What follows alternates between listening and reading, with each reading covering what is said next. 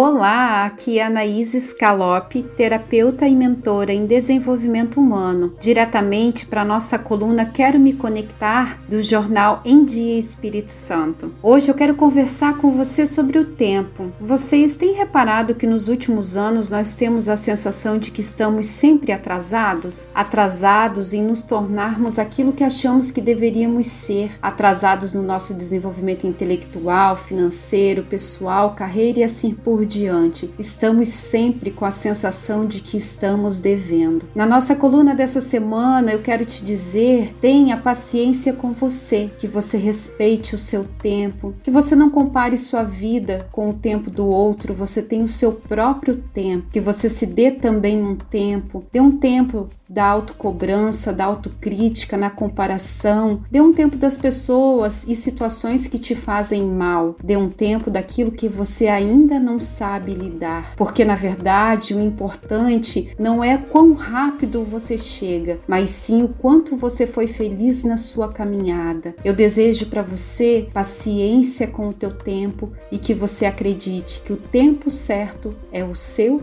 tempo. Gratidão.